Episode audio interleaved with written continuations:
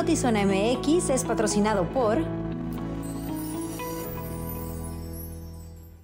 Muy buenas tardes, bienvenidos a Notizón MX. Les saluda con mucho gusto Alejandra Gagiola. Buenas tardes, Luis Eduardo Cantúa, ¿cómo estás? Bien, Alejandra Gagiola, en los últimos retoques cuando me vi al aire que traía toda la camisa hecha casi como servilleta, ¿ya sabes? Pero aquí estamos, mira, arreglando para que se vean el six Una planchadita, ¿qué te costaba? Ya sé, oye, pero es que pues el tráfico llegar a tiempo o planchar la ropa? Tú dime. Una plancha de vapor. una plancha de vapor en el camerino, ¿será que nos puedan tener? para todo en, Tijuana no alcanza. Para lo que sí alcanza es para que usted consulte Kimban. Créame que no se va a arrepentir si da de alta en nuestra plataforma, si nos sigue, si está dentro de ella para consultar el mejor contenido, Alejandra. Yo les voy a recordar qué es lo que pueden ver en Kimban. Zona contexto, reseñas y palomitas Pueden ver un break con Lordan, pueden conocer las recomendaciones turísticas con Tati, pueden ver, a ver, recuérdenme qué más, qué se me está pasando. Pueden ah, ver Dejando, huella, con, Paco Houston. Paco Houston, este, en la esquina del boxeo, Zona Sport, todo lo que tiene que ver con los deportes, con el entretenimiento, socializando con Andy Piquero, lo mejor del espectáculo, lo mejor de los deportes, todo esto en cleanban.com y en esta plataforma en donde seguramente ya estamos interactuando con ustedes, Zona MX. Y justamente hablando de noticias, si te parece Alejandra, pues entramos de lleno. Adelante. Hay una cantidad así como para confeti, para aventar para arriba. Diga usted. Vámonos entonces. Hoy un grupo de maestros se presentó a las afueras del CEART aquí en Tijuana. ¿Qué están exigiendo? Bueno, pues le piden, le exigen a la gobernadora de Baja California que les conceda la jubilación. Explicaron que muchos de ellos ya deberían de ser jubilados, pero aún no se les ha permitido. De no llegar a un acuerdo, afirman que se van a ir a paro en cuanto inicie el próximo ciclo escolar. En primarias y secundarias, si no se jubila docentes, maestros, maestras y trabajadores educativos del Frente Estatal Magisterial, no iniciarán el siguiente ciclo escolar si no se cumple con sus demandas. Fue este miércoles cuando se manifestaron afuera del CEAR, donde se realizaba la mañanera de la gobernadora del estado, Marina del Pilar. Esto para exigir se cumpla con la jubilación de casi 400 docentes, que se les dijo terminarían sus funciones en este agosto, algo que dicen que les prometió el secretario de Educación de Baja California, el cual negó el hecho. Siguen de la misma postura. La misma postura es ya queremos no regresar a clases en agosto y eso no está en discusión. Es que usted no los prometió. No, no fue una promesa así. fue, fue una liberación escolar. No fue. Yo no pude haber autorizado liberar a todos porque la parte, la parte oficial, la minuta firmada.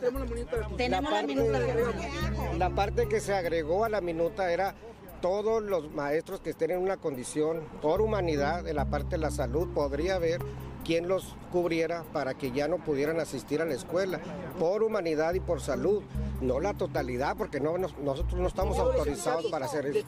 El Frente Estatal Magisterial se ha estado manifestando en todo el estado en meses pasados, siendo en una de esas reuniones con el secretario de Educación, donde se firmó la minuta para que los docentes y trabajadores con más de 30 años de servicio se vayan a casa a descansar el secretario de Educación dijo, vamos a buscar la forma de cómo liberar a todos antes, y, no, y que no regresen para el mes de agosto. Que no regresen para el mes de agosto.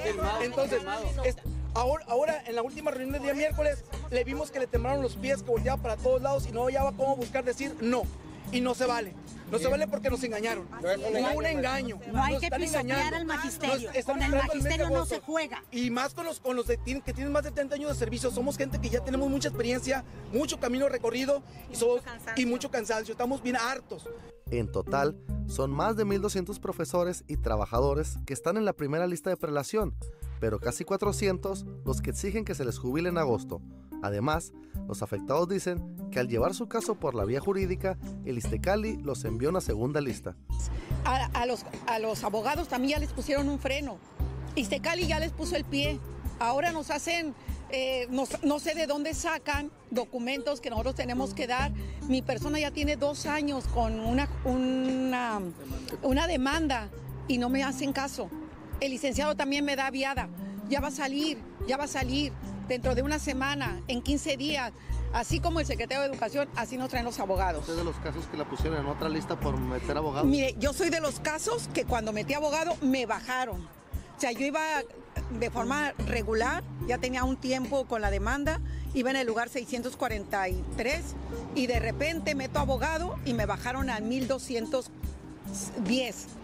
Lo cierto es que si bien se está liberando a 100 docentes y trabajadores por mes, el panorama para los que exigen retirarse en agosto no luce prometedor, de acuerdo a las palabras del delegado de Educación en Baja California, Miguel Nuño García. Obviamente las cuestiones de las jubilaciones hay que dejarlo claro, pues tiene que ver con Hacienda y con el Istecali.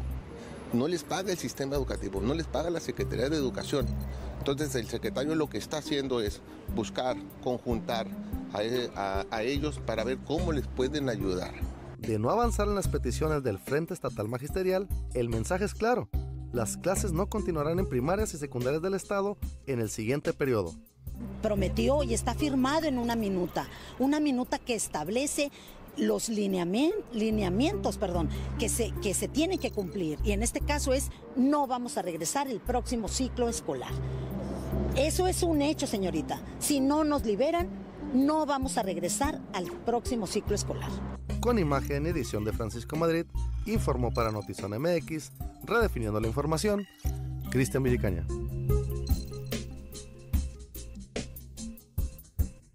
Integrantes de organizaciones civiles y de la Coordinación de Acción Juvenil del PAN se presentaron esta mañana a las afueras de la delegación en Tijuana de la Secretaría de Educación para hablar en nombre de madres y padres de familia que tienen hijos por entrar a la preparatoria. Expusieron que miles de jóvenes podrían quedarse sin lugar en los planteles, por lo que pidieron que se den becas para que los jóvenes que no tengan un lugar puedan ingresar a escuelas privadas es que se regrese el programa exitoso que en su momento en administraciones pasadas pudieron ustedes ver que era muy común de que aquellos estudiantes que se quedaban sin la posibilidad de estudiar en una preparatoria pública lo hicieran en la preparatoria privada con una beca 100% precisamente para iniciar el ciclo escolar. Ante la proximidad del mismo ciclo, dejamos claro de que vamos a dejar pasar la fecha de la operación del módulo de inscripción que nos acaba de comentar la autoridad estatal que se va a poner en marcha para preguntarles entonces, pasada esta fecha, cuáles son las soluciones que van a tener para que al menos en Tijuana esos 11.250 estudiantes no se queden fuera de los espacios públicos o al menos privados.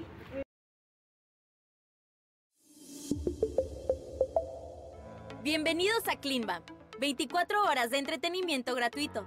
Aquí les damos una guía de uso para disfrutar de nuestra plataforma. Primero, Ingresa a la web buscando portal Climbam. Accede a la página. Navega por la plataforma. Selecciona en el menú el programa de tu preferencia. Entra y disfruta del programa. ¡Listo! Ya estás navegando en Climbam. Comparte con tus amigos, familiares, compañeros de trabajo y sigue disfrutando las 24 horas de Climbam. Diversión e información en un solo clic. En este Día del Padre, tenemos un mensaje para compartir. Un día para compartir alegría. Para contar secretos, nutrir amor y construir vínculos. Un día para apreciar lo especial que son los padres. El amor que nos dan incondicionalmente. A nombre de Zona MX y Climbam, te deseamos un feliz Día del Padre. Oiga, terrible lo de esta mañana, un motociclista que transitaba por la vía Rápida Oriente a la altura del puente del Boulevard Cuauhtémoc murió tras impactarse contra un vehículo. El cuerpo del hombre quedó en los carriles del lado derecho, cerca de las oficinas de la Comisión Federal de Electricidad, a unos metros de su motocicleta. Ante este hecho, la vialidad quedó cerrada durante el procesamiento de la escena por parte de elementos de la Fiscalía General del Estado y de servicios periciales. El incidente provocó un denso tráfico tanto en la vía rápida como en las vialidades de zonas aledañas, no siendo esto, por supuesto, lo más importante, pero sí la vida de este hombre que hoy no regresó lamentablemente a su casa cuando de seguro se iba a su jornada laboral. La familia de Osvaldo Abdiel Marroquín, el adolescente de 15 años asesinado a las afueras de un domicilio en la colonia Colinas de la Mesa, mientras esperaba a su papá que desempeñaba como, se desempeñaba como payaso en una fiesta, acudió esta mañana a las instalaciones de CEMEFO en Tijuana para continuar con los trámites y recuperar el cuerpo. Persona tan amable, tan sencilla, como todo buen padre podría hablar de su hijo, ¿no? Eh, mi mayor problema con mi hijo era que no salía de la casa, lo tenía que estar correteando para que saliera de la casa a poder jugar, aunque sea un poco pelota. Es trágico y es triste, pero son cosas que se viven en la realidad. Uno lo ve en televisión y dice, es pantalla, pero nunca escucharía uno que le pasaran a uno en estos casos. ¿Él te ayudaba? Sí, como le comenté, se podría decir que él era mi mano derecha, mi espectáculo. Él prácticamente ¿Qué hacía? sabía qué tenía que hacer, sabía que tenía que poner la música. Eh, era mi apoyo en esos, en esos pequeños detalles que yo no podía hacer, por ejemplo, cuando yo estaba realizando mi presentación. Había cosas que yo no podía hacer por el hecho de estar representando un trabajo y él me apoyaba en esos momentos, por eso pues estaba conmigo. Y pues desgraciadamente en ese día lo llevé para que disfrutara un poquito, porque ya iban a empezar sus vacaciones y pues así es, así es este proceso. La verdad, tratamos de ser lo más fuertes y ahorita estamos tratando de asimilar con toda la paciencia y con toda la calma del mundo. Y porque queremos agilizar este proceso para poder ahora sí tener un momento de tranquilidad para poderle llorar a nuestro hijo y poderlo despedir como debe de ser.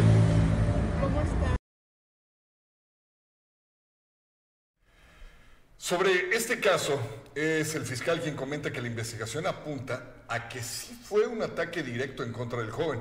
Y aunque sigue la investigación, se ha detectado que el homicidio pudo ser consecuencia del círculo cercano del adolescente, donde podría existir, dice el fiscal, la venta de algún tipo de droga. Entiendo que las acciones de investigación que se están generando, eh, pues nos conducen a un tema en donde el círculo social o el círculo este, cercano pudiera tener alguna eh, circunstancia de, carácter este, delictiva cercana. Evidentemente es una víctima y todavía es importante. Y eh, pues por supuesto que nosotros no podemos comunicar ni confirmar que esta persona eh, se haya encontrado dedicándose a algún tipo de actividad porque es una víctima. Este, evidentemente creemos que eh, hay una situación de carácter eh, de este tipo, delictivo, en el círculo este, cercano, porque el ataque fue directo y porque eh, los datos recabados de manera forense pues indican que tiene conexión con otros casos ocurridos, con otros cuatro eventos ocurridos en la misma zona, en donde el círculo cercano evidentemente tiene que ver con fenómenos criminales, temas de venta de droga. Al respecto de los dos hombres que fueron detenidos por la Policía Municipal de Tijuana, relacionados con el hallazgo de siete cadáveres en la parte trasera de un pick-up en una gasolinera en la colonia campestre Murúa, el fiscal aseguró que ninguno de los detenidos tienen relación con este hecho, por lo que son inocentes. Destacó que después de hacer los análisis correspondientes, no se encontró relación alguna.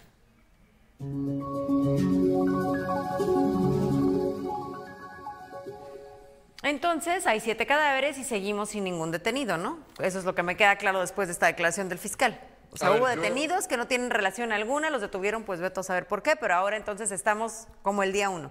Y como la presidenta municipal de Tijuana dice, es que nosotros sí los detuvimos, estaban relacionados, sí huían, están los detenidos, los presentamos y ya los soltaron. Como que otra vez le vuelven a dar mucho material a la alcaldesa para plantarse en una firme posición de, oye, ¿por qué nosotros hacemos una especie como de chamba y en cuanto les presentamos en casos de alto impacto, salen? Porque no es la primera vez. Sí, y asegurar que no tienen una relación y dejarlos en libertad, por supuesto, es lo correcto, si así es, Por ¿no? supuesto. Creo que lo que no nos queda claro o, la inconformidad como ciudadanía es, sí, pero ¿en dónde, ¿en dónde están las personas que sí tienen relación, ¿no? Con esta misma inmediatez y en lo que se hacía esta investigación, esperaríamos un trabajo de inteligencia que ya tuviera alguna detención o pista al respecto de los culpables o responsables. Me, me voy más lejos, Alejandra. Eh, en estos dos casos, voy a apuntalar primero el primero, que es este del que estamos hablando, y luego me voy al segundo ligado porque como que me, me llama mucho la atención. Ok, entonces, los detuvo la policía municipal, te los entregan. Estaban huyendo y relacionados con el abandono de la camioneta, de acuerdo al seguimiento que hacían de las cámaras. Luego entonces, en cuestión de nada, decides que no tienen relación, pero no dices el por qué. No detallas, no ventilas, porque a lo mejor temes que si eh, el ayuntamiento, que ahorita es, digamos, tu rival de amores, presenta pruebas de lo contrario, entonces te van a quemar y te van a quemar gacho. ¿Por qué tú como fiscal tan rápido determinas en una investigación fast track que no, no están relacionadas. Eso me llama mucho la atención. Espero que haya una muy buena explicación del por qué dos detenidos en un caso tan macabro de siete cadáveres en una camioneta, ahora resulta que no. Pero vamos a dejarlo ahí para que nos den una respuesta más adelante. Y este caso del joven que dice el fiscal está relacionado su entorno con la posible venta de algún estupefaciente. Tú hiciste una anotación perfecta. Eran dos gemelos que estaban esperando a su papá afuera de una fiesta. Hay evidencias que eh, hoy eh, se ventilan eh, por, parte de una connotada y amiga de nosotros, periodista, que es Claudia Orozco, donde hace un perfil de los jóvenes, estudiantes con buenas calificaciones, sus compañeros hablan bien de ellos, estaban queriendo emprender un negocio de venta de lotes, o sea, no te da como para que estos jóvenes sean objeto de una agresión. Y luego dijiste algo muy cierto, si son gemelos, ¿cómo sabían por cuál iban? Más allá de eso, me parece muy delicado revictimizar a una persona muerta, ¿no? a, una víctima de homicidio. Y, hacer esas declaraciones tan a la ligera, sin los pelos de la burra en la mano, eh, sí puede hablar de pistas, que es lo que a lo mejor está haciendo en este momento el fiscal, pero un padre destrozado por el asesinato de su hijo de solo 15 años, me parece que esas declaraciones son muy delicadas y que se deberían de hacer con mayor contundencia y sobre todo con pruebas, porque como que dejar a lo mejor velado y entrever que tenía una relación con la venta de drogas este joven, se me hace muy delicado cuando no estás eh, diciéndolo, eh, ah, tenemos, a la, tenemos al asesino, su entorno era este, se dedicaba a esto, insisto, con pruebas y contundencia. ¿No te recuerda? Eh, a mí, yo lo tenía. Kevin, Kevin, Kevin Gael es el joven que murió en el puente, ¿verdad? 14 años. De 14 años. Eh, yo sigo esperando todavía algo que sea justicia para los papás de Kevin. Eh, lo traje a colación, Alejandra, porque ese caso ya tiene muchísimo. Creo que lleva para el año, tal vez, no sé. pero no han dado un solo avance, una sola indicación de que tengan a un detenido relacionado con el caso de Kevin.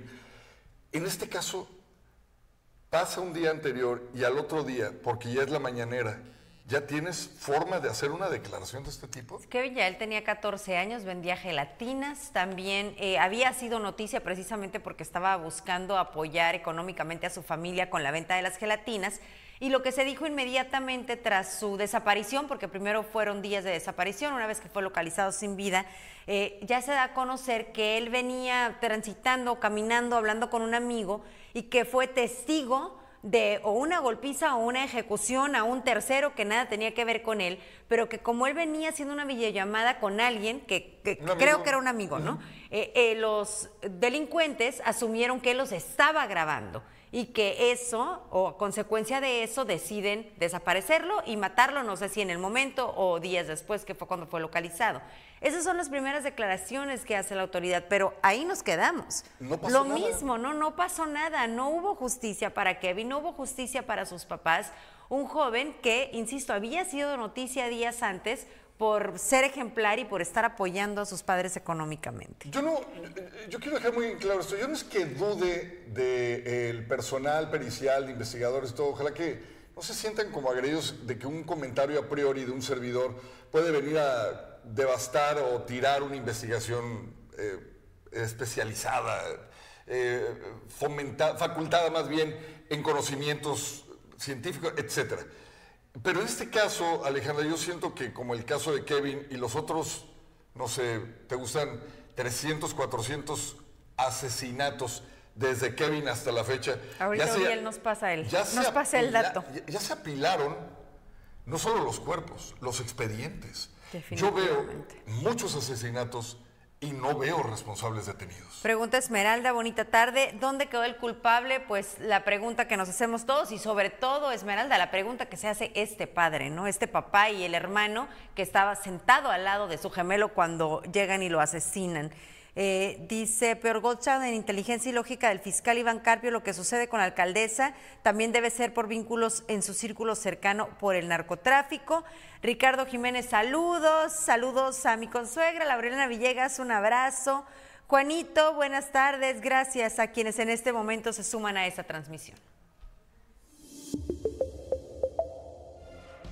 En Telcel, siempre hemos creído que hay un mundo de posibilidades cuando las personas se conectan Por eso, desde que lanzamos por primera vez la telefonía celular en México, hemos seguido innovando para unir a más mexicanos en todo momento y desde cualquier lugar. Hoy, lanzamos la red 5G de Telcel, que te ofrece un mundo lleno de posibilidades, una velocidad sin precedentes, una latencia ultra baja, con capacidad de enlazar 100 veces más dispositivos en menor tiempo. Una mejor red para conectar más sonrisas, más te quiero, más lugares secretos, más jugadores en el mundo, más soluciones que salven vidas, mucho más vidas. Hoy ponemos en tus manos la mejor red para que te conectes con lo que más te importa.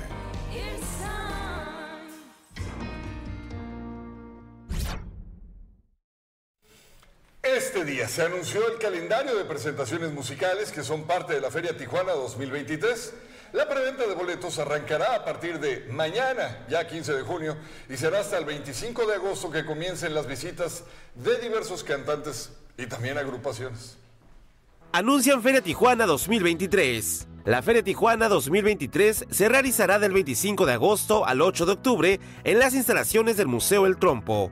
Este evento, único en la región, promete ser una experiencia de diversión y entretenimiento para toda la familia. Además de los juegos mecánicos, se develó una lista de artistas que estarán presentes para deleitar a la comunidad tijuanense. En este elenco que viene este año mm, lleva ingredientes muy importantes como son un aspecto más familiar, una música más incluyente, con más géneros. Estamos Vemos fenómenos como Mora, por ejemplo, que es, bueno, decir que es reggaetonero, que viene diciendo que no tiene mucho esa música.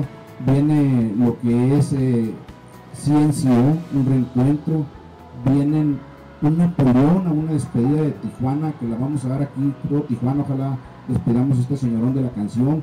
Y así puedo mencionar, sin faltar, en el género regional mexicano, pero sobre todo hay que ver que estamos una música, una cartelera sana, una cartelera fuera de corridos, es la que ofrece la Verano del Tronco este año. La edición de este año tendrá la apertura de espectáculos en el Palenque, una situación que hasta el año pasado estaba suspendida por la pandemia. Este año las medidas sanitarias permitirán que los visitantes de ambos lados de la frontera puedan disfrutar de los shows programados. Afortunadamente ya las fronteras ya no, ya no te impiden en todo el mundo, ya no hay pasaportes COVID ya puedes ingresar sin cubrebocas a ningún lado, a todos lados, perdón, a todas las partes.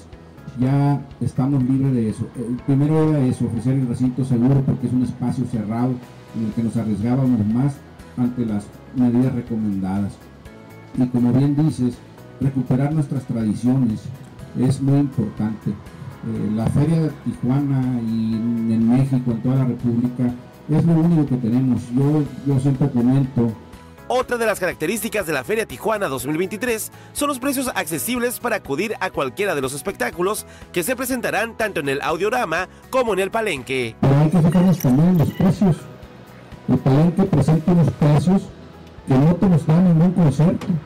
Son mucho más económicos si comparamos, vamos a poner Lupita de Alessio, vamos comparando a lo que se cobró en los eventos anteriores a lo que está cobrando en el palenque. Igual es un compromiso de ese entretenimiento en el Estadio Chevron. Nosotros no llegamos a los 5 mil pesos con Karim y con y lo van, a, lo van a ver en toda la cartelera. En toda la cartelera van a ver los precios que son realmente alcanzables y no son precios locos post pandemia. La venta de boletos estará abierta a partir del día 15 de junio en la taquilla del Hotel Real Inn y en la página oficial tuboletoras.mx. La entrada general continuará en 70 pesos por persona. Durante la feria, los asistentes también podrán disfrutar un pabellón comercial, artesanías, una zona gastronómica y un pabellón industrial a cargo de Cana Sintra. Con imagen de Jonathan Morales y edición de Lordan García, informó para Notizona MX, redefiniendo la información Uriel Saucedo.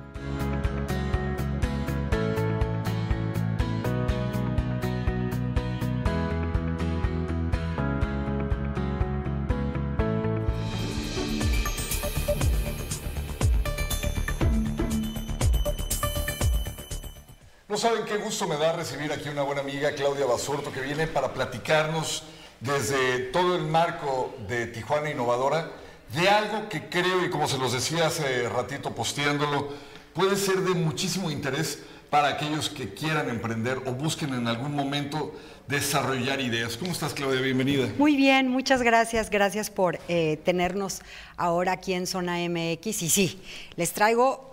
¿Lo dije bien? Sí, ¿Va lo ahí? dijiste. ¿Crees que lo, lo- lo pudimos resumir para abrir mesa? Ahí te va. El nombre es Creación, ¿no? Ese es el nombre y sí es, un, eh, es una herramienta, es una caja de herramientas para eh, la gente que quiere de- dedicarse al, eh, a las industrias creativas, ¿no? Es un eh, manual, es un manual fundamental que te traigo uno de regalo. Ah, qué amable, muchas gracias. Y bueno, lo que tratamos, esto lo estamos haciendo, lo hicimos con un patrocinio del Centro Internacional, eh, del Centro Internacional para la, para la empresa privada, ¿no? Cu- Cuando hablamos de industrias creativas, exactamente cómo podríamos en contexto dejarlo para que todos quienes nos vean. Mira, hay muchas definiciones. Yo lo que te puedo decir es que son aquellos sectores económicos que se dedican a la producción, reproducción, promoción, difusión y comercialización de bienes, actividades de corte artístico o cultural. ¿no? Creadores de contenido, eh, plataformas desde la digital hasta la más personal creada en tu propia página. Correcto. Eh, podríamos hablar también de alguien que quiera empezar una campaña, ya sea a gran escala o a mediana escala. Correcto, eh, agencias de publicidad, eh, como ustedes que tienen unos estudios de televisión, pero también podemos hablar de, diseñ- de- de diseñadores de páginas web, podemos hablar de cineastas. También. ¿No? El tema de la gastronomía. O sea, es muy rico el tema de las industrias creativas, pero eh, en, dentro del INEGI no están clasificados todos los sectores. La pregunta que me viene a, a colación es, porque usted debe de saber que lo que va a encontrar aquí es de acceso gratuito. Y va a ser un eh, GPS, un ABC 123 de cómo arrancar. ¿Por qué lo hacen? O sea, ¿por qué te toman la molestia de hacer todo esto, generar tanto trabajo, condensar tantos conocimientos y entregarlos así para el que los quiera consultar? Bueno, mira, es, es gratis para, para el acceso, pero es un proyecto muy costoso. Ah, bueno, sí. ¿no? Muy costoso en, en- económicamente, en talento y en gente. Eh, conseguimos, gracias a todo el trabajo que Tijuana Innovadora ha hecho, desde que nacimos, que fue el 2010, desde entonces el tema de las industrias creativas, arte, cultura, tecnología, es un tema para nosotros. Entonces, pues ya llevamos tiempo persiguiendo el tema. Y gracias a que eh, eh, somos una eh, plataforma de participación ciudadana, lo que hemos hecho es eh, convocar a la gente a que participe. Eso hace- hacemos democracia, digamos, ¿no? Y con Reflexión México y con todo lo que hemos estado trabajando en prevenciones, etcétera. Entonces, esta, eh, este organismo, que es el del National Endowment, que es el SAIP, el Centro Internacional para la eh, empresa privada, pues nos da un patrocinio, ¿no? Y lo que nosotros hacemos es convocar, primero hacemos un consejo, un consejo consultivo donde está gente muy reconocida en, en la región que se dedica a cine, como, eh, como Lulú Gómez de Silva, como Ejibal, que se dedica a música, Ramón Toledo, etcétera. Todos ellos los juntamos para convocar a diferentes organizaciones para hacerlo, ¿ok? En- Ajá, entonces trabaja el CETIS, trabaja Macedo Chom, trabaja Ernesto Piedras de México. Entonces convocamos a todos estos que saben eh, el tema de las industrias creativas y lanzamos esto. ¿Sabes qué? Nos duele profundo el alma cuando nuestros creativos, cuando nuestras emprendedoras se van de aquí. Y entonces ya tienes todo este compendio eh, que le va a permitir a un joven hacer qué. Mira, un ¿Cómo lo va a joven... consultar para empezar? Ahí te va. Es un joven y una adulta no tan joven. O sea, lo que estamos tratando es de que es como un como el Monopoly, ¿no? Como, como estos juegos de este, escaleras y serpientes. O sea, tú lo que vas a hacer es imprimir uno de estos roadmaps que por ahí van a estar saliendo en las fotos, ¿no? Pero te voy a poner un ejemplo que aquí lo traigo. Y va a salir en las. ¿Te das cuenta? Sale este roadmap Ajá. Ah, para tu micrófono, ¿eh? Cuidado. Ahí Ahí está. está. Ahí está. Entonces, sale este roadmap y te dice, en- aquí empiezas, ¿no? ¿Qué es lo que tienes que hacer? Pues primero prepararte, después conectar, después hacer pie. Todo esto te va marcando, entonces tú lo imprimes y aquí te, te viene diciendo, te lo va El desglose de los explicando. pasos. Exactamente. Entonces tú puedes ir viendo qué te funciona, qué no te funciona. Lo más importante de esto no es solamente que tú económicamente puedas, o sea, nueve de cada diez emprendimientos quiebran, ¿no?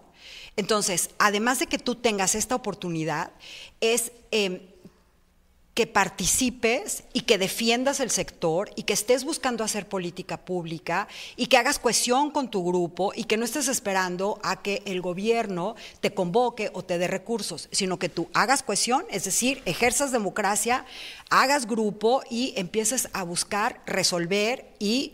em, eh, practicar, ¿no? Que hagas colectivos, eh, que trabajes, que busques mentorías.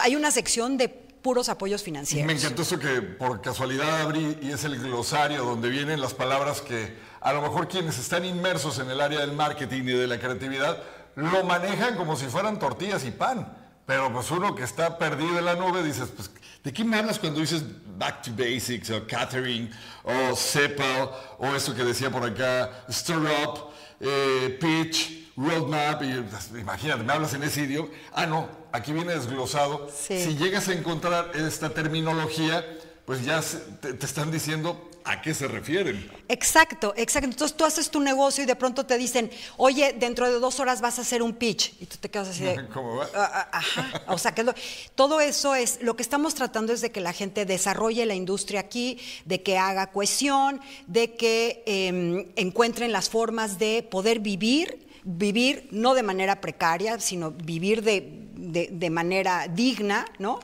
Y de, y de promover todo el talento y todo lo que estamos haciendo aquí. Es, es Oye, un- además tienen una serie de códigos QR que te Sí. manda también a otros desarrollos dentro del mismo libro. Correcto, está padrísimo, porque si de pronto te decimos que una persona tuvo éxito, está basado en entrevistas, o sea, se, se entrevistó a muchísima gente dedicada a la industria creativa, eh, se hicieron encuestas online para saber exactamente qué hacía. Mira, por ejemplo, aquí lo que estás ojeando habla de las fortalezas, las oportunidades, las debilidades y las amenazas, ¿no? ¿Qué quieren los jóvenes? ¿Qué están viendo que les funciona? ¿Qué, eh, qué- ¿A qué les da miedo? ¿no? Esto de los cambios de gobierno es algo que a los jóvenes los tiene bien preocupados. Las mujeres, ¿por qué sienten? Se hizo una encuesta especial para mujeres, ¿por qué sienten que hay discriminación? Todas estas cosas las puedes encontrar aquí. Y es un manualito que está hecho para que lo rayes y puedes ver aquí yo tengo mis, mis, Apuntes. mis apuntes, mis rayones, porque eso es lo que queremos, que tú interactúes con él, que lo disfrutes, que sea como de tu cabecera, que lo leas en partes, que lo veas eh, todo de un, de un jalón y que te quedes. Dime por favor, ¿dónde lo pueden descargar? ¿Dónde lo pueden consultar? ¿Dónde lo podrían tener de esta manera impreso? ¿Cómo? Sí, mira, eh, lo, lo puedes encontrar en la página de Tijuana Innovadora, es tijuanainnovadora.org slash creación, ahí lo puedes encontrar, está descarga- descargable, está en formato PDF, ahí hay también una forma para que te registres, para que estés totalmente actualizado de las cosas que estamos haciendo en Tijuana Innovadora, y bueno, la versión impresa, esta solamente se la estamos entregando a emprendedoras y emprendedores y a, por supuesto, a medios de comunicación que nos ayuden a Pero este, este material es para ustedes, por favor, descárguenlo, úsenlo, eh, ráyenlo, es para que todo su talento, toda su creatividad se quede en esta región, para que no se vayan y para que sigamos haciendo conciencia de lo importante que es participar y eh, ejercer nuestros derechos y participar en las industrias creativas. A partir de ya está. Sí, sí, a partir de ya está, lo, lo- lo lanzamos la semana pasada. Y otra cosa que te quiero comentar, si me das oportunidad, también un gran logro es que la Secretaría de Economía y la Secretaría de Cultura ya tienen en, sus en sus programas, en- eh, a partir de esta administración, ya tienen eh, el tema de industrias creativas dentro de sus programas sectoriales. Entonces, justo hoy van a tener una encuesta, creo que a las 7 de la noche por Zoom, para que se metan y digan qué es lo que necesitan, qué es lo que quieren. El CETIS también está haciendo, está liderando un programa de, de- de cohesión, ¿no? Para que la gente que se dedica a las industrias creativas también participen y empezamos a hacer como colectivos de trabajo para, para apoyarnos y para eh, fortalecer este sector tan importante y tan divertido. Vamos a hacer un compromiso tuyo, ¿sale? Y aquí eh, eh, con la venia de la jefa. Ajá. Eh, cuando tengas una cantidad considerable de respuestas de experiencias, de retroalimentación de quienes hayan descargado sus primeros manuales. ¿Podrías regresar y platicarnos qué es lo que te dicen los jóvenes, las muchachas, los hombres, los señores, las señoras, quienes sea que hayan sentido interés en descargarlo y nos vienes y nos platicas qué ha sucedido y cuál va a ser la evolución de este manual? Claro que sí, claro ¿Te que parece sí. bien? Sí, claro que sí. Muchas gracias por la invitación. Muchas, ya muchas quedamos gracias. entonces.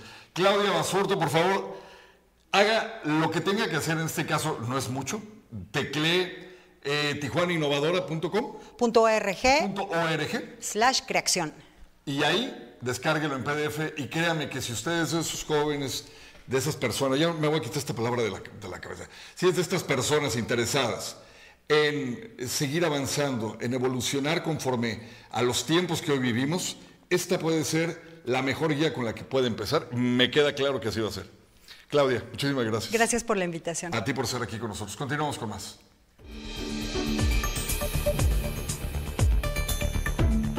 ¿Por qué tengo que estar saliendo de un lado a otro para poder ver mis series? Ahora Easy Combos. Ahorra con tus streaming favoritos incluidos como Netflix y VIX con hasta 100 megas de velocidad, canales de TV. Y si quieres más streaming, contrátalos también en combo y ahorra. Desconfúndete. Ahora ahorra en combo con todo fácil y en un solo lugar. La mañana del martes 13 de junio, un chofer que transportaba materia prima para industrias en Tijuana y Tecate sufrió un intento de asalto. Cuando transitaba por el Boulevard 2000, esta situación ha prendido alarmas en el sector industrial, ya que no habían registrado este tipo de delitos.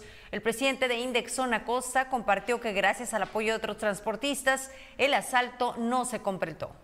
Un camión que venía de Ensenada y en el Boulevard 2000 trataron de asaltarlo. Ese era un tema que no había sucedido en nuestra región. Nosotros normalmente no hablamos de eso porque no sucede.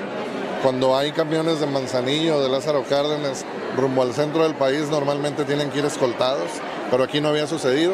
Y hoy tuvimos un evento este, lamentable en un camión de, que llevaba partes de paneles solares y en el Boulevard 2000 este, trataron de asaltarlo. Lamentable también, ¿no? Porque lo que queremos es generar buenas noticias para que haya mayor inversión, para que haya mejores inversiones. Y últimamente pues hemos tenido que hablar exclusivamente de los temas de inseguridad y ya también nos atacan no solo dentro de los parques industriales, sino también con el transporte de carga.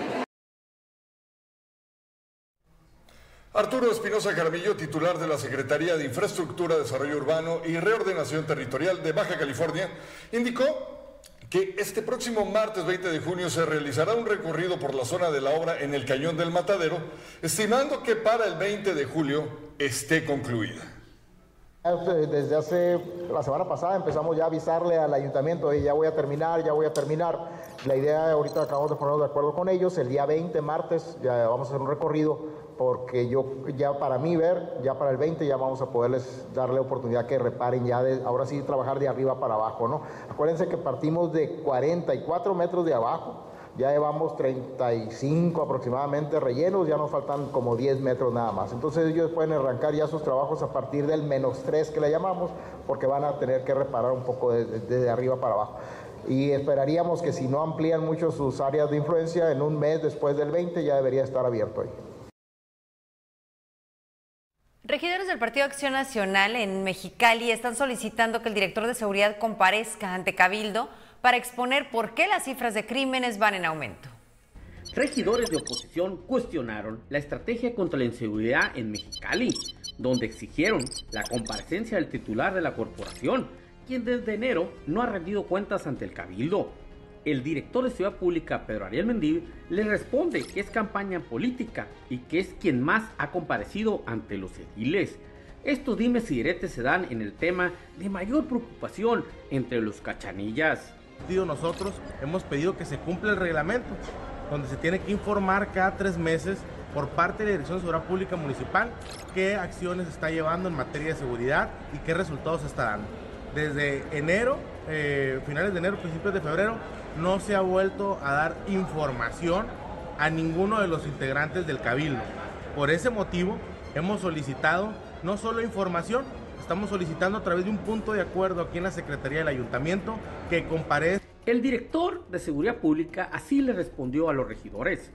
De si debía yo comparecer o no a, a Cabildo a una petición de los regidores de oposición, primero también precisar que hay una desinformación eh, total y falsa cuando refieren que he sido llamado a comparecer y que no lo he hecho. En el 2022 y en el 2023, la Dirección de Seguridad Pública Municipal asistió a 20 sesiones de trabajo, perdón, a 24 sesiones de trabajo con los regidores de oposición. Añade titular de seguridad que el regidor maneja datos imprecisos sobre incidencia. TikTok, en, su, en, en toda esa campaña que trae en contra de la Policía Municipal, es totalmente falsa. Lo que hace el regidor es que los delitos, la incidencia delictiva del 2022 la pone en el 2023 y la del 2023 la pone en el 2022. Pero la realidad es que tenemos una disminución. En... Afirma regidora que es una obligación que el director los atienda y que además debe hablar de estrategias. Él debe de estar enfocado en darle seguridad a los mexicalenses. Y mira, eso de que él nos ha atendido, pues yo quiero decirte que eh, no es de que nos atienda, es que es, yo no sé si él no sabe, pero por reglamento él tiene que estar informando cada tres meses a Cabildo este, eh, cómo está el tema de seguridad. Nosotros le hemos pedido desde que inició esta administración, o más bien desde que él llegó, la estrategia, eh, la coordinación. Son muchos los temas acumulados, asegura el coordinador de los regidores del PAN. El tema de antros desaparecidos, el tema del accidente que pasó la maestra, cuál es el protocolo de actuación, qué está pasando en los separos, por qué fallecen personas y se dan cuenta a las tantas horas, cuál es el protocolo de atención, por qué no hay cámaras, por qué fallan las cámaras de videovigilancia de las patrullas. Hay algún dato muy importante, está reglamentado que se tiene que revisar cada mes todas las cámaras de videovigilancia, tanto de las instalaciones públicas, tanto como las unidades que están eh, patrullando y que graben 30 días. Las cámaras tienen la obligación de grabar 30 días y el video de durar 30 días hábiles. Con producción de Tarne Hernández para Notizona MX, redefiniendo la información, José Manuel Yepis.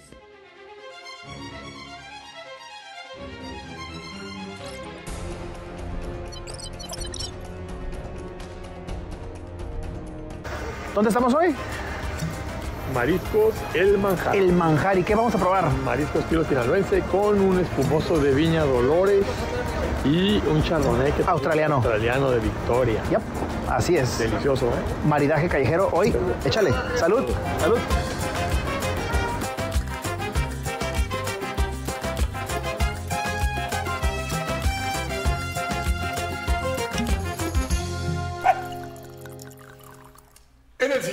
Capítulo de Reseñas y Palomitas analizaremos una comedia live action para la familia con acción y emoción llamada Flash. Vamos a verlo.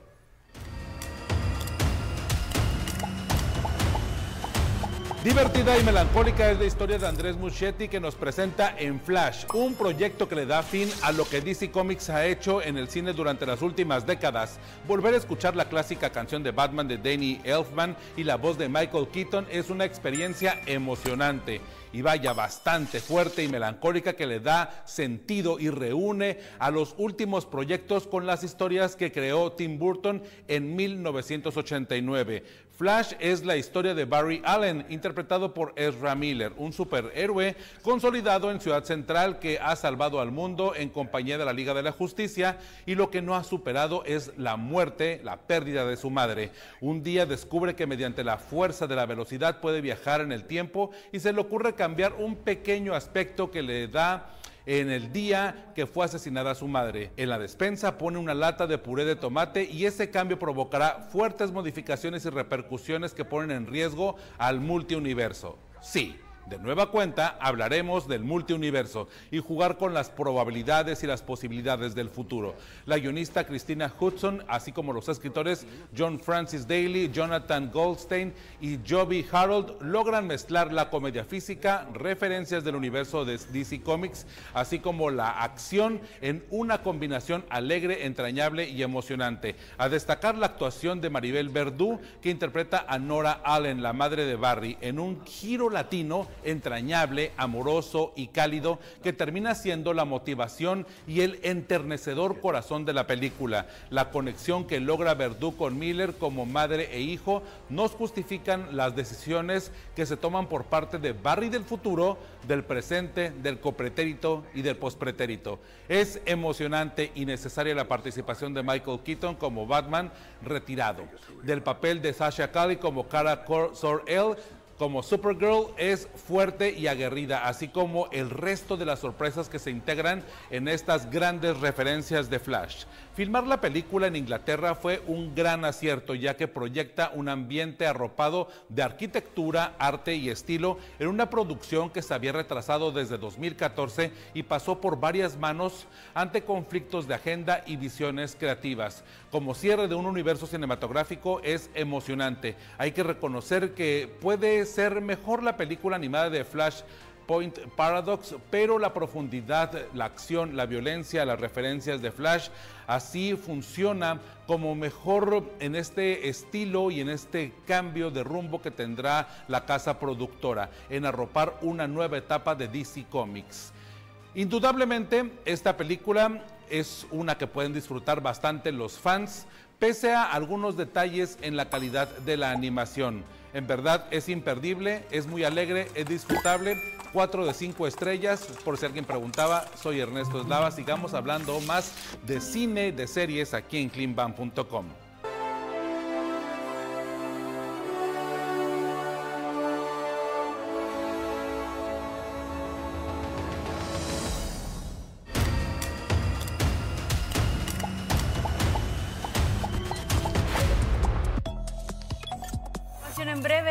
Notizón MX, el ELN secuestró a Jennifer Arboleda, de 28 años, quien es la esposa de un teniente de la Fuerza Tarea Quirón, a quien justamente había visitado antes de ser interceptada por los hombres armados. La otra persona secuestrada es el conductor del vehículo que transportaba a la mujer. El ejército insistió en que detrás de este hecho estaría el Frente de Guerra Oriental de esta guerrilla, a la que insistió garantizar la seguridad e integridad física de ambos. Y el aeropuerto de Culiacán mantiene cerradas sus operaciones desde las 3 de la tarde de ayer ante la presencia de cientos de productores de maíz que continúan con su bloqueo a los accesos a los andenes como medida de presión para que se les garanticen las compras de su cosecha a 7 mil pesos la tonelada. Erupción del volcán filipino Mayón podría durar meses. El presidente Ferdinand Marcos Jr. voló a la provincia nororiental de Abay, Albay, para tranquilizar a los aldeanos que se vieron obligados a desalojar sus comunidades agrícolas. Y el presidente López Obrador adelantó que cerca de ocho funcionarios de su gabinete legal y ampliado dejarán el cargo para participar en los procesos electorales del 2024. En esta ocasión vamos a hablar acerca de la trayectoria de una profesional del trabajo social y de otras muchas actividades personas que se hacen llamar trabajadores sociales y por supuesto que es por desconocimiento. Y he encontrado la posibilidad durante 30 años de desarrollo profesional eh, de estar siempre de una u otra manera vinculada al tema de la profesión.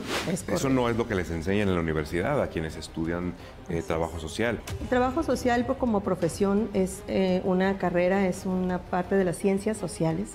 Como tal, tiene implica una metodología que nos va a determinar cómo abordar los problemas sociales. Y el tema se ha vuelto sumamente controversial porque dices, a ver, ¿esto realmente entra dentro de lo que son derechos humanos o ya es una situación de capricho? Son universales y trascienden cualquier periodo de tiempo y trascienden cualquier tierra, cualquier cultura. Y ocurrió la alternancia y ocurrió que todo lo que tuviera que ver con un color, aunque tuviera un beneficio, se acababa. Y lo vimos con tristeza, sí debo decir que se acabaron posibilidades para pretos, por ejemplo, para adolescentes que hoy en día tanto y tanto y tanto es la última etapa de la vida del ser humano.